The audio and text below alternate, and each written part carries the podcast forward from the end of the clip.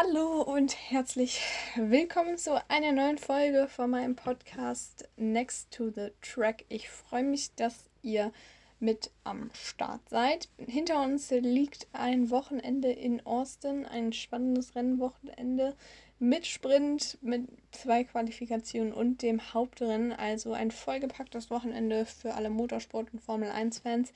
Mir hat es gut gefallen. Ich habe es genossen, nochmal dieses Sprintwochenende.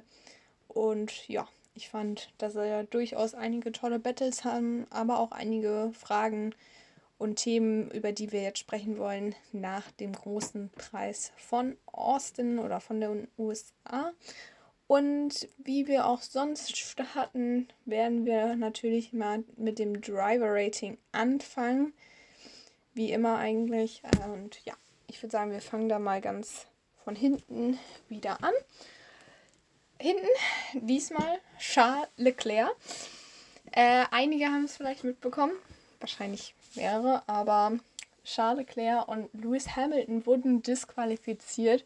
Warum, wieso, weshalb und was das für Auswirkungen hat, da kommen wir gleich noch drauf zu sprechen. Trotzdem hat Leclerc von mir eine 9 von 10 bekommen, weil ich finde, abgesehen davon, dass er disqualifiziert worden ist, wofür er klar irgendwie schon was kann, aber auch das Team vor allem natürlich auch irgendwie was kann, finde ich, ähm, hat er trotzdem so die super Wochenende gehabt. Er hatte, äh, hat die Pole geholt und war im Sprint auf dem Podium und deswegen habe ich ihm dann 9 von 10 gegeben. Dann kommen wir zu Lewis Hamilton. Ebenso wie Charles Leclerc wurde er disqualifiziert nach dem Rennen. Ihm habe ich trotzdem äh, eine 10 von 10 tatsächlich gegeben. Das kommt jetzt irgendwie weird, weil er disqualifiziert worden ist. Aber ich finde, Lewis Hamilton hatte eigentlich ein super Wochenende. Er hat seinen Teamkollegen dominiert, war, hat ein super Rennen gefahren. Klar, vielleicht liegt das auch daran, dass er vielleicht disqualifiziert worden ist. Vielleicht lief da nicht so alles mit rechten Dingen zu. Aber trotzdem finde ich, hat er ein gutes Wochenende gehabt, eine gute Qualifikation. Sowohl halt im, auch im Sprint ist er Zweiter geworden. Ähm, dementsprechend definitiv äh, ein super Wochenende für Lewis Hamilton. So, und dann fangen, machen wir weiter und zwar mit Esteban Ocon. Esteban Ocon habe ich eine 6 von 10 gegeben. Ähm, hatte im Rennen gleich am Anfang eine Berührung mit Piastri. Äh, dadurch gab es dann ein Did Not Finished und ja, auch im Qualifying hat er jetzt nicht so performt. Ich glaube generell, dass das Wochenende halt für Pierre Gasly zum Beispiel besser lief als für Esteban Ocon, deswegen reicht es nur für eine 6 von 10. Oscar Piastri, auch ebenfalls ein Sit und Finish, hatte auch die Berührung ja mit Ocon, wie gerade schon angesprochen. Auch im Sprint kam, ähm, hatte er schon Probleme mit einer Berührung mit Sainz. Also in beiden Rennen ja, ein bisschen mit stumpfen Waffen gekämpft, beziehungsweise sogar nicht mal zu Ende gefahren im richtigen Hauptrennen. Ich habe ihm eine 7 von 10 gegeben, weil ich finde, als Rookie macht er das immer noch super mit wenig Fehlern. Allerdings war dieses Wochenende einfach nicht so sein Wochenende. Norris hat ihn auch dominiert in den Qualifying Sessions. Also es hat nicht so ganz gepasst. Vielleicht hat ihm die Strecke nicht so gut gefallen. Und deswegen eine 7 von 10, aber trotzdem noch gut, würde ich sagen. Äh, weiter geht's mit Fernando Alonso. Fernando Alonso habe ich ähm, eine 7 von 10 gegeben. Ich finde, dass er, äh, ja gut, Qualifikation, ich glaube, da brauchen wir jetzt nicht so viel drüber reden viele Probleme. Ähm, das Aston Martin Team hatte schon im freien Training Probleme. Aber ich finde, dass er das Rennen an sich gar nicht so schlecht war. War da zwischenzeitlich echt mal gut positioniert und er ist jetzt auch irgendwie nicht sonst im Rennen negativ aufgefallen. Deswegen hat es für mich noch für eine 7 mm, von 10 gereicht tatsächlich. Äh, ja, genau. So, das waren erstmal die gelisteten fürs Wochenende, die am Rennen nicht quasi ins Ziel gekommen sind, beziehungsweise wie Lewis Hamilton und Leclerc disqualifiziert worden sind. Jetzt kommen wir zu denen, die ins Ziel gekommen sind. Und wir starten da von hinten mit Daniel Ricciardo. Ich finde, dass der im Rennen eigentlich echt gut gefahren ist. Er ist nicht irgendwie negativ aufgefallen. Ich gucke dann irgendwie kurz vor Ende des Rennens mal so nach unten in so, ne, in dem, in dem Ergebnis und sehe dann auf einmal so Daniel Ricciardo letzter aber auf Soft. Und ich glaube, das Problem war einfach, die Strategie hat bei Daniel Ricciardo nicht so gut gepasst wie zum Beispiel bei Yuki Tsunoda. Aber ansonsten finde ich, dass er echt ein super Wochenende gefahren ist. Vor allem auch, nachdem er jetzt ein paar Rennwochenenden gefehlt hat. Tsunoda ist schon länger mit diesem Update unterwegs. Und deswegen habe ich ihm eine 7 von 10 gegeben, weil ich finde auch, dass er im Sprint äh, ups, super performt hat und dementsprechend finde ich, hat er trotzdem solides Wochenende gehabt. Weiter geht's dann mit Kevin Magnussen. Kevin Magnussen habe ich ebenfalls eine 7 von 10 gegeben. Ja, das Haas-Update, da kommen wir auch gleich nochmal drauf zu sprechen, hat nur so semi-gut funktioniert, würde ich mal sagen. Äh, in der Qualifikation war er besser als Hülkenberg. Und ich finde, sonst war okay das Wochenende, aber halt auch, es hat trotzdem irgendwie der Moment gefehlt, wo man dachte, oh ja, mit diesem Update, da wird es jetzt was. Dann gab es halt auch noch Tau, dann haben sie halt auch noch das Setup gewechselt vorm Rennen. Ja, deswegen eine 7 von 10. Joe Guanju. Joe Guanju hat von mir ebenfalls eine 7 von 10 bekommen. Ähm, ich finde ebenso übrigens auch Valtteri Bottas, der vor Joe, äh, ja, ins Ziel gekommen ist. Ich finde, dass die sich beide dieses Wochenende nicht super mega viel gegeben haben. Beide haben, glaube ich, gekämpft mit dem Auto auf der Strecke, mit dem Reifenverschleiß. Aber mal war der eine halt im Qualifying, war zum Beispiel der eine besser und im Rennen dann wieder der andere. Also ich finde, die haben sich jetzt nicht so viel gegeben. Deswegen habe ich sie gleich bewertet mit jeweils einer 7 von 10. Nico Hülkenberg habe ich so eine 8 von 10 gegeben. Aus dem Grund, dass er zwar, äh, er wurde zwar geschlagen vom Teamkollegen in der Quali, aber ich finde, dass er ein solides Rennen gefahren ist und so an den Punkten quasi geknabbert hat, vor allem durch die Disqualif Disqualifikation von Hamilton und Leclerc. Und deswegen gibt es eine 8 von 10 von mir. Genau. Dann geht es weiter in die Top 10. Und den ersten Formel 1 Punkt seiner Karriere geholt hat, dort Logan Sargent. In seinem Heimrennen, da kommen wir natürlich auch gleich nochmal ganz kurz drauf zu sprechen später. Ihm habe ich eine 8 von 10 gegeben, hatte nämlich ein bisschen Glück, muss man sagen, mit den Punkten wären Leclerc und Hamilton nicht disqualifiziert worden. Trotzdem finde ich, ist ein gutes Rennen gefahren. Qualifikation war eher so, naja, aber das Rennen fand ich war gut, vor allem war er auch relativ nah an Albon dran und das hat er gut gemacht. Ebenso übrigens dann auch Alex Albon von mir von einer 8 von 10, hat auch ein super Rennen gefahren. Könnte man sagen, vielleicht ein Tickchen besser als Logan Sargent, lag vor ihm im Rennen und auch in der Quali. Also ja, finde ich, vielleicht hätte man auch eine 9 von 10 geben können, also so 8 von 10, 9 von 10, so um den Dreh dazwischen, vielleicht 8,5. Finde ich, hat ein super Wochenende gehabt, keine Fehler gemacht und ja, genau. Dann kommen wir zu Yuki, Tsun Yuki Tsunoda. Yuki Tsunoda habe ich eine 9 von 10 gegeben, weil ich finde, dass er ein super Rennen gefahren ist, Punkte eingesammelt hat, sogar Punkte eingesammelt hätte ohne die Disqualifikation, hatte eine gute Qualifikation mit P11, soweit ich mich richtig erinnere. Und dann hat er am Ende sogar noch die Fastest Lap eingesammelt und deswegen dann sogar eine 9 von 10. Dann kommen wir zu Lance Stroll. Ich finde, Lance Stroll hat dieses Wochenende echt mal ein gutes Wochenende gehabt. Ich glaube, das war auch mal echt notwendig für ihn. Ähm, auch mal dann äh, genau, ähm, nochmal äh, Fernando Alonso zu schlagen. Und dementsprechend würde ich sagen, habe ich ihm eine 8 von 10 gegeben, weil ich glaube, dass er, ja gut, die Qualifikation lief nicht so gut, hatte wenig Zeit, allerdings ist noch weniger gefahren als Fernando Alonso im ersten freien Training. Deswegen 8 von 10, finde ich, hat er einen guten Job gemacht. Dann kommen wir zu Pierre Gasly, habe ich gerade schon mal kurz angesprochen. Besser als der Teamkollege, ist ein super Rennen gefahren, finde ich. Und auch in, hat super Punkte auch geholt. Deswegen eine 9 von 10 für Pierre Gasly. Dann kommen wir zu George Russell.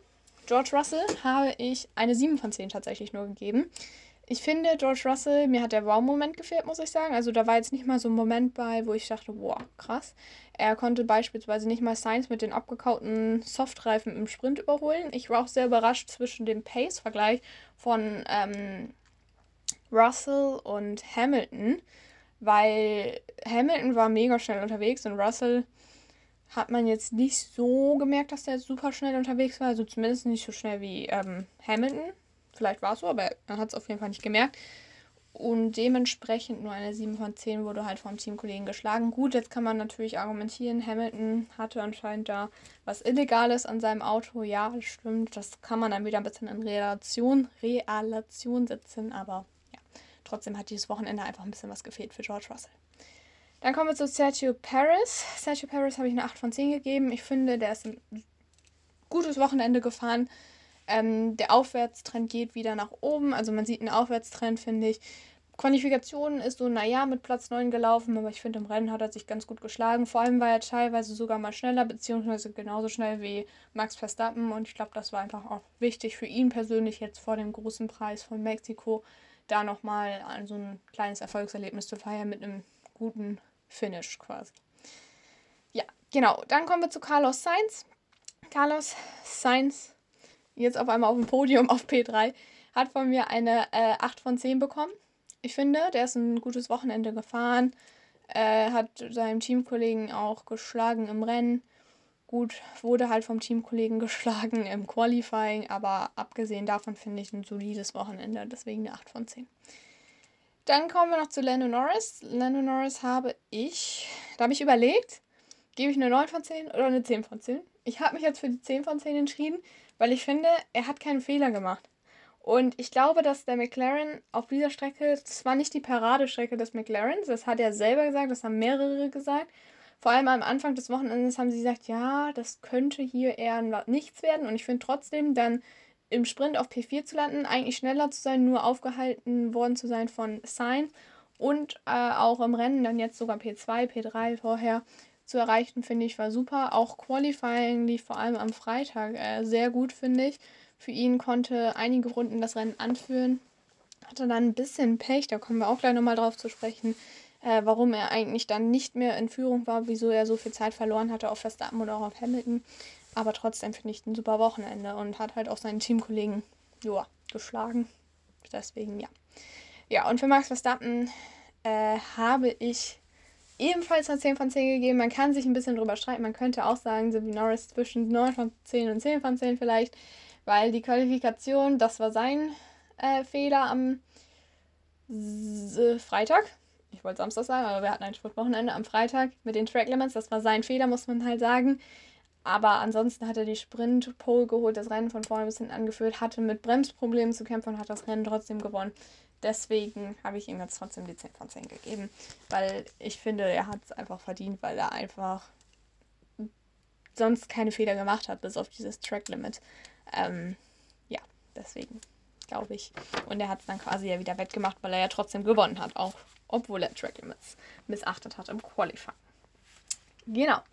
So, das war also das Driver Rating. Bevor wir dann weitermachen, machen wir eine ganz kurze Pause und dann bin ich schon wieder da. Hallo und herzlich willkommen zurück bei meinem Podcast Next to the Track. Ich freue mich, dass ihr immer noch dabei seid und nach unserem Driver-Rating wollen wir jetzt auch mal über die Disqualifikation einiger Fahrer sprechen, beziehungsweise sogar über das illegale Fahren vielleicht. genau, wir wollen nämlich über Lewis Hamilton und Charles Leclerc äh, sprechen. Die beiden verlieren nämlich ihre Grand Prix-Punkte, die sie eingesammelt haben. Hamilton war sogar auf Platz 2, nah dran an Verstappen, muss man sagen. Am Ende Leclerc beendete das Rennen auf. Leclerc beendete das Rennen ebenfalls in den Punkten. Und ja, jetzt hat sich vermehrt die Frage gestellt, oder haben sich vermehrt die Frage, Leute, die Leute, jetzt haben sich vermehrt Leute, Leute die Frage gestellt, was war eigentlich los? Warum wurden Leclerc und Hamilton eigentlich ähm, disqualifiziert? Genau.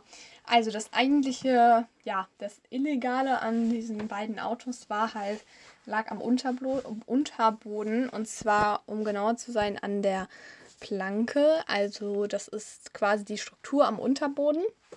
Und das Problem war, also äh, man muss dazu wissen, Austin, die Strecke ist sehr wellig, ähm, mit dem Asphalt auch und man hat halt viele Bodenwellen und dadurch kann das natürlich schon mal passieren, dass sich was am Unterboden abnutzt. Und ähm, den Unterböden von Ferrari und von Mercedes, halt in Person von Hamilton und Leclerc, war dies der Fall. Ähm, das kann halt auch passieren. Das ist so möglich. Allerdings gibt es da bestimmte Vorgaben, in welchem Rahmen sich das dann halten muss. Und bei Hamilton und Leclerc war es halt nicht in dem angegebenen Rahmen. Und damit war es halt illegal und sie wurden, ja, disqualifiziert. Das hat einige Stunden gedauert. Also da kamen erstmal so ein paar Gerüchte auf. Dann sollten Mercedes und auch Ferrari-Verantwortliche bei den Stewards nochmal antanzen quasi, um darüber zu sprechen. Sie haben sich natürlich erstmal verteidigt, dass sie gesagt haben, ja, hey, der Kurs hier ist super, ähm, also das nutzt hier super alles ab mit den Bodenwellen. Natürlich ist auch so, haben sie natürlich auch recht. Aber ja, das hat halt irgendwie alles nichts gebracht, denn es war trotzdem illegal. Und am Ende hat es halt für die Disqualifikation der beiden, ja, gesorgt. Ich glaube, dass sich vor allem auch Hamilton geärgert hat, weil der echt ein super Rennen gefahren ist. Stellt sich natürlich auch irgendwie wieder die Frage, ja, ist er jetzt so gut gefahren, weil er wirklich das am Unterboden, weil ihm das irgendwie einen Vorteil verschafft hat? Weil zum Beispiel finde ich, Russell ist jetzt nicht so aufgefallen mit so einem starken Pace, sage ich mal, Long Run Pace. Ja, bei Leclerc finde ich, kann man das schwer abschätzen. Der war zwar deutlich langs der war zwar langsamer als sein Teamkollege, war allerdings auch in einer Ein-Stop-Strategie unterwegs. Dementsprechend ist das sehr schwierig zu vergleichen, ob er jetzt langsamer, schneller war, ob es ihm einen Vorteil gebracht hat. Ja, ähm, also ich bin sehr, also ich war halt äh, sehr erstaunt auf jeden Fall auch irgendwie heute Morgen, als ich es dann auch gelesen hatte, weil es ja wie gesagt auch ein paar Stunden gedauert hatte, bis es äh, ja öffentlich gemacht worden ist, beziehungsweise es gab ja so Gerüchte immer mal wieder, ja, da könnte was falsch sein und dann kam es halt irgendwann halt auch die Bestätigung, die offizielle. Interessant ist auch, dass die Unterböden von Norris und auch von Verstappen zum Beispiel überprüft worden sind. Da gab es zwar auch kleine Veränderungen, allerdings nicht so große und halt keine, dass, also alle waren halt im Rahmen der Regeln erlaubt und dadurch haben die natürlich ihre Plätze behalten. Ja, genau. Vorrutschen tun dadurch halt beispielsweise Norris ähm, und auch Sainz aufs Podium. Äh, es gibt unterschiedliche Leute, die quasi profitiert haben, auch im hinteren Mittelfeld, also bei den kleineren Teams haben einige profitiert, da wollen wir auch später nochmal drüber sprechen. Aber natürlich hat auch das für die Fahrer wirklich verheerende Auswirkungen, muss man sagen, sowohl für Paris, äh, sowohl für Hamilton, wollte ich sagen, als auch natürlich für Ferrari mit ähm, äh, Charles Leclerc. Genau, also weil Hamilton kämpft immer noch um P2 in der Konstrukteurswertung und das ist nämlich gegen Paris. Paris ist dadurch nach vorne gerutscht und hat halt im Gegensatz zu Hamilton Punkte eingefahren. Das ist halt so eine zweite Nuller in Folge für Lewis Hamilton. Dementsprechend glaube ich, dass es ihn sehr ärgern wird, vor allem weil er eigentlich ein super Rennen gefahren ist, muss man sagen. Äh, genau, und bei Charles Leclerc ist es natürlich auch so, Ferrari verliert Punkte in der Konstrukteurswertung muss man sagen. Ähm, da äh, sie kämpfen ja immer noch gegen Mercedes. Dann müssen sie nach hinten nochmal schauen, weil McLaren kommt auch immer näher. Die konnten nämlich dieses Wochenende Aston Martin überholen durch den Platz oder durch die Top 3 Platzierung von Lando Norris und auch die Sprintplatzierung von Lando Norris. Dementsprechend, ja, war das wirklich nicht zum größten Vorteil der beiden. Aber ja, sie haben sich nun mal nicht an diese Regeln gehalten und dementsprechend finde ich es halt auch richtig, dass man dann sagt, ja, äh, selbst wenn es vielleicht nicht mal über, so einen richtig großen Vorteil gebracht hat, trotzdem wollen wir da, äh, trotzdem wird das jetzt so geahndet als Strafe und disqualifiziert. Also ja, finde ich halt richtig bei solchen Sachen, muss ich sagen. Ist natürlich super ärgerlich für Leclerc und auch für ähm, Hamilton, wie gesagt, Hamilton noch im Kampf um P2 mit Paris. Ich glaube auch für Leclerc ist es ärgerlich, hat die Pole da geholt am Wochenende, wollte bestimmt einen guten Abschluss haben und hätte da gerne noch ein paar Punkte fürs Team auch angesandt, äh, eingesammelt. Und ja, dementsprechend war das natürlich sehr ja, ärgerlich für die beiden. Aber ich denke, das ist ein Fehler, woraus man als Team definitiv lernen kann. Man muss natürlich auch sagen, direkt können da die Fahrer jetzt nichts unbedingt für. Also klar, in sich machen sie ja schon beim Setup und so sind sie mit dabei. Sie, sie werden es auch irgendwie mitbekommen haben, aber es ist jetzt nicht irgendwie ein Fahrfehler quasi gewesen, und wo sie jetzt irgendwie, keine Ahnung, über die Kurve zu weit hinausgefahren sind und deswegen, keine Ahnung, eine Track-Limit-Strafe sich eingehandelt haben oder so. Also das war natürlich schon was auch was vom Team, ähm, ja, quasi ausging. Genau. So, ohne davon quasi äh, zu wissen, also wir wissen schon, dass äh, Hamilton zwar disqualifiziert worden ist, wir wollen aber trotzdem natürlich eben über den Kampf um den Sieg sprechen und dazu gehört Lewis Hamilton normal, weil seine Pace eigentlich super stark war. Mercedes war ja auch mit einem Update an der Strecke unterwegs und wir wollen deswegen Hamilton auch nochmal kurz aufgreifen, weil der ja wie gesagt mit Norris und Verstappen um den Sieg gekämpft hat, auch wie wir am Ende gehört haben mit illegalen Waffen. Ähm, aber trotzdem hat er um den Sieg mitgekämpft. Wir wollen zunächst, also es gab einen sehr spannenden Kampf um den Sieg in der, ähm, beim großen Preis von Austin. Zunächst war ähm, Lando Norris in der besten Position, muss man sagen. Der konnte nämlich den Start gewinnen gegen Charles Leclerc. Das war wirklich sein größtes Ziel, weil er dadurch einfach selber ein bisschen managen konnte. War, also alle waren zuvor auf den Medienreifen von den Top platzierten Piloten unterwegs. Konnte sich da auch tatsächlich ein bisschen absetzen gegen den Ferrari-Piloten. Hamilton fiel sogar zurück auf P4 hinter Carlos Sainz, war dadurch im Verkehr und musste erstmal aufholen. Als er dann freie Fahrt hatte, kam er immer näher. Verstappen hingegen konnte seine Pace nicht so ganz ausschöpfen, fuhr viel in der äh, dreckigen Luft, muss man sagen, hatte auch viel Verkehr und war tendenziell eher nicht so schnell wie die beiden Piloten vorne. Lewis Hamilton kam dann irgendwann ziemlich nah dran. Dann kam es zu den Boxenstops. Ähm, Verstappen war zuerst am, äh, an der Box, danach Norris und dann kam Hamilton erst einige Runden später. Genau, und während des Rennverlaufs hat sich dann beim zweiten Stint der McLaren für, den, für die harten Reifen entschieden. Der Mercedes übrigens auch. Da gab es dann nämlich Vermutungen, ob die beiden vielleicht auf einem One-Stopper unterwegs sind. Äh, genau, Verstappen äh, war auf Medium unterwegs, also da war klar, der kommt definitiv nochmal zur Box. Und genau, das war nämlich, glaube ich, dann auch so ein bisschen das Problem von McLaren. Also, denn Lando Norris war nur auf den harten Reifen unterwegs, Verstappen auf den Mediums und dann kam es halt zum Überholmanöver von Verstappen und damit hat er den Grand Prix angeführt. Lando Norris kam dann tatsächlich später als erster von den drei nochmal zur Box, kam allerdings wieder auf den harten. Verstappen danach ebenfalls auf den harten. Der musste ja nochmal eine andere Mischung fahren. Ja, und Lewis Hamilton ging dann auf die Weichreifen. Ähm, tendenziell hat Norris zwar durch diesen etwas früheren Boxenstopp ein bisschen gewonnen auf Verstappen, kam allerdings nicht mehr ran und verlor am Ende dann ziemlich viel Zeit und dann kam Lewis Hamilton und überholte ihn. Am Ende lag der McLaren-Fahrer sogar nochmal äh, in Gefahr, dass Carlos Sainz vorbeiging, weil die Pace da wirklich nicht mehr stabil war und wirklich in den Keller ging. Äh, genau, wir wollen als erstes, also das erstmal so ein bisschen zum Rennverlauf.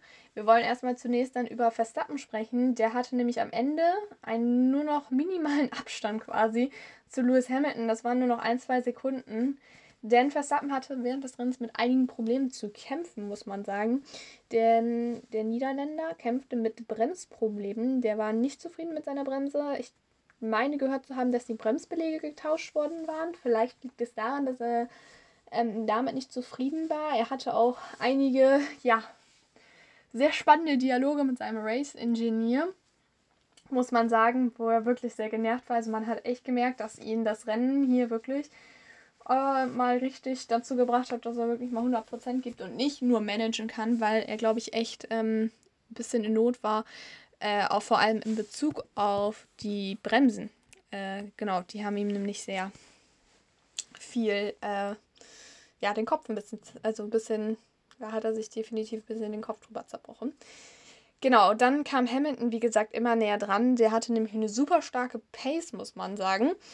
Und äh, der Fehler, der bei Mercedes war wahrscheinlich begangen worden ist, weshalb Hamilton noch nicht mehr die Chance hatte, ähm, Verstappen einzuholen, ist tatsächlich wahrscheinlich die Strategie gewesen. Denn Mercedes war zwar wie die anderen beiden auch nach Zwei-Stop-Strategie unterwegs, allerdings kam Hamilton immer ein paar Runden später als die anderen beiden Piloten und fiel dadurch, durch den Undercut von Verstappen und auch Norris quasi, immer ziemlich weit zurück und musste dadurch immer erstmal 5, 6, 7 Sekunden aufholen auf die beiden.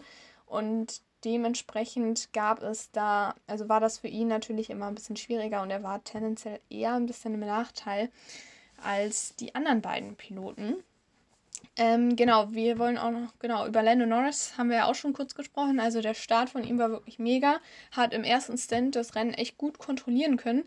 Dann kam allerdings äh, ebenfalls er zur Box, hatte auch war. Zunächst vielleicht mal kurz kam die Überlegung, ob er auf einer One-Stop, also Ein-Stop-Strategie unterwegs war. Aber allerdings kam er dann als erster wieder zum Stop und dann ähm, wechselte er erneut auf die harten Reifen. Das Problem des McLarens war halt vor allem der Reifenverschleiß, der war relativ hoch aufgrund des ja, Bodenwellen, Asphalt natürlich und auch der hohen Temperaturen. Und dementsprechend war Norris da ein bisschen im Nachteil. Ähm, ich bin auch gespannt, ich wäre auch gespannt gewesen.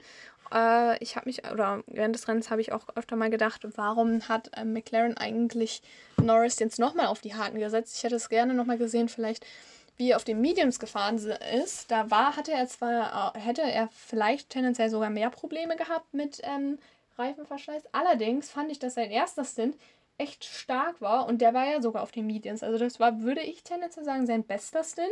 Und da war er sogar auf den Mediums, unterwe Medium, Mediums unterwegs. Dementsprechend hätte ich das ja sehr gerne nochmal gesehen, aber McLaren hatte da ein bisschen auf eine andere Strategie quasi gesetzt oder auf andere Reifen und ja, genau. Ja, das war definitiv dann, ja, haben sie ein bisschen anders gemacht.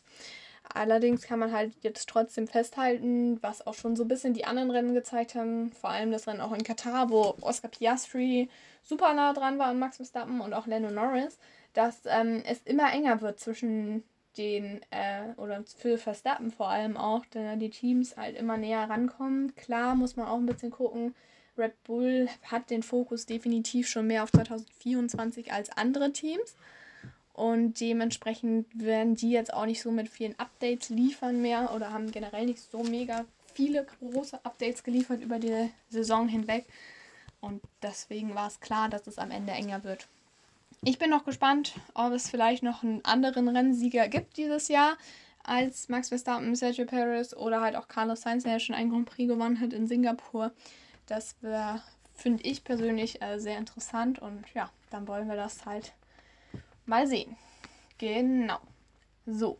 Und wie gerade schon angesprochen, haben wir ja nicht nur quasi Lando Norris, Carlos Sainz als Gewinner von dieser Disqualifikation ähm, der äh, anderen Kollegen, und zwar von Lewis Hamilton und auch von Charles Leclerc. Es gab auch durchaus kleinere Teams, die ähm, davon profitiert haben. Und über die wollen wir nämlich direkt jetzt auch nochmal kurz sprechen, über die kleineren Teams, wie es generell für die lief und wer halt auch wie von den Ausfällen bzw. Disqualifikationen profitiert hat.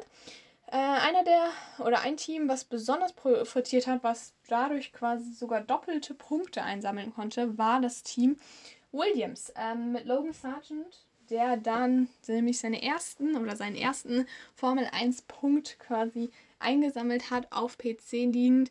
Hat mich persönlich für ihn wirklich gefreut, weil ich glaube, dass das echt nötig war, dass er mal so einen Boost kriegt. Ich finde, er hat an sich ein gutes Wochenende gehabt, hat keinen größeren Fehler gemacht. Qualifikation war, wie gesagt, nicht so äh, on point, muss man sagen. Allerdings finde ich, hat er ein sauberes Rennen gefahren. Und ich glaube, dass das für ihn super wichtig war.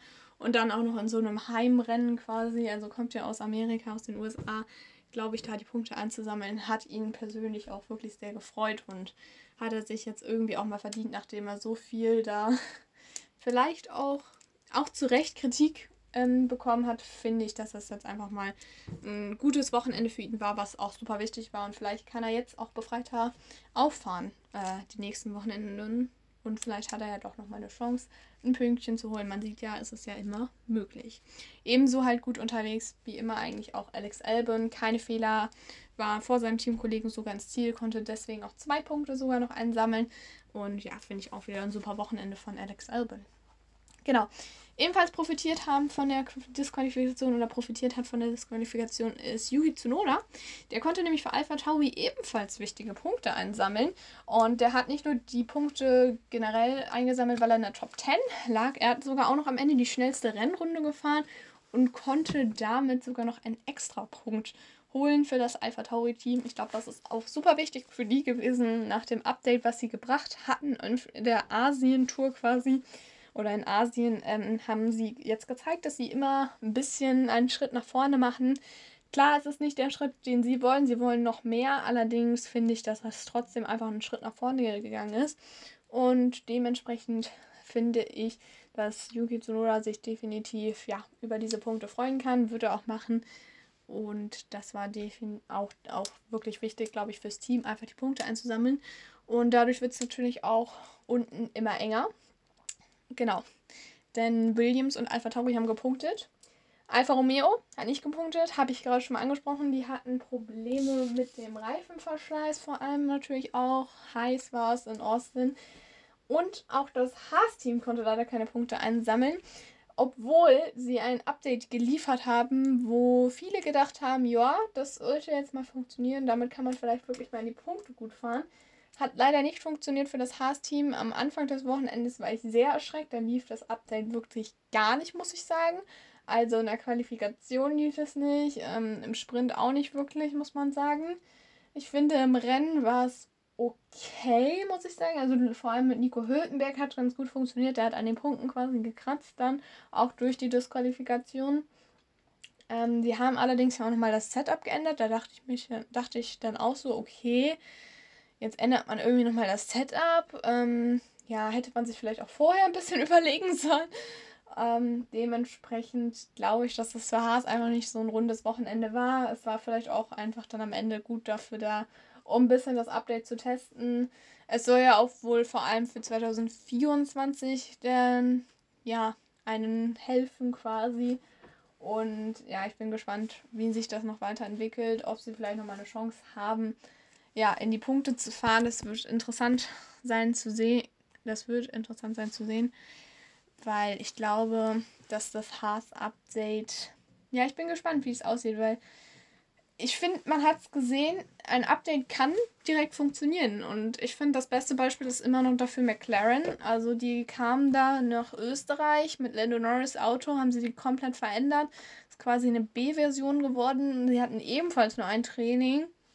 Dazu kam in Spa, äh, Spielberg äh, sogar noch, ja, Bedingungen, die nicht super gut sind, um ein bisschen was zu testen. Es kam nämlich immer mal wieder zu Regen in, die wir im Sprint und ja, anderen Sessions. Dementsprechend, ähm, aber es hat halt trotzdem funktioniert und ja, ähm, wir sehen ja, wo der McLaren jetzt steht. Der fightet da um Podium und Siege quasi mit. Ja, und deswegen bin ich gespannt, wie das halt mit dem Haas dann am Ende, ähm, ja, wie das dann am Ende mit dem Haas noch wird. Und ich bin ja, freue mich oder ja, bin, wird, also es wird generell cool zu sehen sein oder ja, zu sehen sein, wie das sich entwickelt mit dem Haas-Update. Vor allem auch dann in Bezug auf 2024. Genau, ich bin nochmal ganz kurz ähm, weg, also eine ganz kurze Pause und dann bin ich, melde ich mich gleich nochmal ganz kurz. Und zwar wollen, will ich nämlich noch meine Tipps abgeben. Und wir wollen nämlich nochmal ganz kurz, ganz schnell über Mexiko sprechen. Wir haben zwar nicht mehr so viel Zeit, aber wir wollen eben ganz kurz sprechen, wie es nach Mexiko aussieht. So, willkommen zurück zu meinem Podcast Next to the Track. Und wie gerade schon angesprochen, wollen wir noch mal ganz kurz über die Strecke in Mexiko reden. Denn nach dem Formel 1 Grand Prix in Austin ist vor dem Formel 1 Grand Prix in Mexiko. Wir sind ja gerade mittendrin in einem Triple Header, also mit drei Rennen hintereinander. Finde ich persönlich immer ganz cool. Ich weiß, dass das für Fahrer, äh, Teamverantwortliche, Teamingenieure Mechaniker immer mega anstrengend ist, vor allem wenn das dann auch ähm, zum Beispiel dann so in Nord- und Südamerika ist, wo viel mit Flügen dann auch noch ist, Zeitumstellung etc. Das ist dann, glaube ich, wenn in Europa noch ein Tickchen leichter. Aber ja, trotzdem freue ich mich halt drei Wochenenden hintereinander Formel 1 zu schauen. Genau, und wir wollen ganz kurz über die Strecke äh, reden in Mexiko selber. Also generell hat man es die Strecke in Mexiko sehr hoch gelegen, also über 2000 Meter über dem Meeresspiegel. Also das heißt natürlich wieder viel ne, mit Downforce, weil wir auch relativ viele Kurven haben, 17 Kurven, auch ähm, durchaus langsamere Passagen. Äh, die Strecke selbst ist 4,3 Kilometer lang. Das ist nicht super mega lang, muss man sagen. Also es werden 71 Runden gefahren. Das ist relativ viel im Vergleich, muss man sagen. Vor allem, weil wir zum Beispiel in Austin ja nur 56 hatten. Äh, es gibt auch einige Geraden, also Start und Ziel und auch auf der, also nach den, ähm, äh, dann später auch nochmal eine Gerade. Und ja, ich finde halt generell die Stimmung ist in Mexiko mal sehr gut, muss man sagen. Äh, vor allem natürlich, wenn man durchs Stadion fährt. Sehr viele passionierte Motorsportfans, muss man sagen. Da werden viele natürlich sein, die ihren Local Hero quasi anfeuern werden. Und das ist definitiv natürlich Sergio Paris. Ich bin sehr gespannt, wie es äh, wird. Letztes Jahr gab es ja auch ein paar Probleme, muss man sagen, im Paddock, im Paddock, genau, oder im Fahrerlager auch. Ähm, äh, da gab es dann ja am Ende, also das wurde ja dann so geregelt, dass die Fahrer sogar teilweise dann von irgendwelchen Bodyguards bewacht worden sind, weil da einige angegangen sind. Es kam zu mehreren, ja, quasi, dass mehrere Sachen geklaut worden sind auch. Also da gab es ein bisschen Stress im Fahrerlager. Das wird sich hoffentlich dieses Jahr legen. Und ich glaube, ansonsten ist das wirklich ein super Grand Prix, wo man echt eine super Stimmung erlebt. Äh, genau, und dementsprechend wird das definitiv, ja, schön se zu sehen sein, wie es sich da verhält. Und ich bin halt auch gespannt generell, wie das Kräfteverhältnis aussieht. Natürlich wird Red Bull wieder vorne mit dabei sein, weil man sagen muss, der Reifenverschleiß ist nicht super gering, also jetzt auch nicht super hoch, allerdings halt auch, wie gesagt, nicht super gering, also wir haben so einen mittleren Reifenverschleiß. Das ist dann aber auch interessant zu sehen, wie sich das entwickelt. Wir sind, wie gesagt, auf einer ziemlich, also ziemlich in der Höhe, muss man sagen. Über 2000 Meter ist sehr hoch über dem Meeresspiegel. Und ähm, zudem könnten die Temperaturen natürlich auch wieder warm werden. Äh, um die Zeit hier in Mexiko quasi. Und ja, dementsprechend wird das definitiv interessant zu sehen sein, wer da wie performt. Langsame Kurven wissen wir, läuft der Ferrari ganz gut, auch mit Bezug auf Traktion. Ich bin gespannt, wie der Mercedes performt. Und ja, McLaren müsste man ja mittlerweile auch irgendwie gefühlt jedes Mal auf der Liste haben, weil die ja aktuell auch wirklich gut ähm, ja, dabei sind. Genau. So, und dann kommen wir natürlich auch zu meinen Tipps noch äh, von dem Rennwochenende in Mexiko. Also ich tippe mal, würde ich sagen, erstmal meinen Platz 3. Also ich muss erstmal dazu sagen, es ist dieses Mal nicht so abwechslungsreich, was die Teams betrifft. Ähm, ja, aber werdet ihr ja gleich sehen. Also mein Platz 3 ähm, belegt ein Ferrari-Pilot. Ferrari ich habe jetzt mal Charles Leclerc genommen, weil er die letzten Rennen ein bisschen besser performt als Carlos Sainz, muss man sagen, hat die Pole in Austin geholt. Und ähm, ja, dementsprechend würde ich sagen, dass das vielleicht ganz gut laufen könnte für die in Mexiko. Man muss es halt nochmal sehen, wie sich verhält in Bezug auf die Höhenmeter. Ich weiß, dass die da letztes Jahr relativ Probleme hatten. Und wenn sie diese Probleme erneut hatten, dann müsste ich das natürlich revidieren. Dann würde ich vielleicht eher auf eine Mercedes oder McLaren setzen tatsächlich. Aber dadurch, dass wir halt eher langsame Kurven haben, bin ich eher gespannt, wie sich der McLaren da verhält, weil die langsamen Kurven nicht die Paradedisziplin des MCL 60 sind, muss man sagen. Das hat man auch in Austin gesehen, also dem McLaren liegen definitiv die schnelleren Kurven besser. Ja, auf Platz 2 habe ich tatsächlich den Home Hero, Local Hero Sergio Perez gesetzt. Ich weiß nicht, ob es ist gewagt, aber aktuell läuft es, glaube ich, wieder ein bisschen besser. Man sieht einen Aufwärtstrend und deswegen dachte ich, ja, vielleicht pusht ihn seine Heimmenge so sehr, dass er es definitiv nochmal zeigen will. Und ich glaube, da wäre es einfach die beste Möglichkeit für ihn.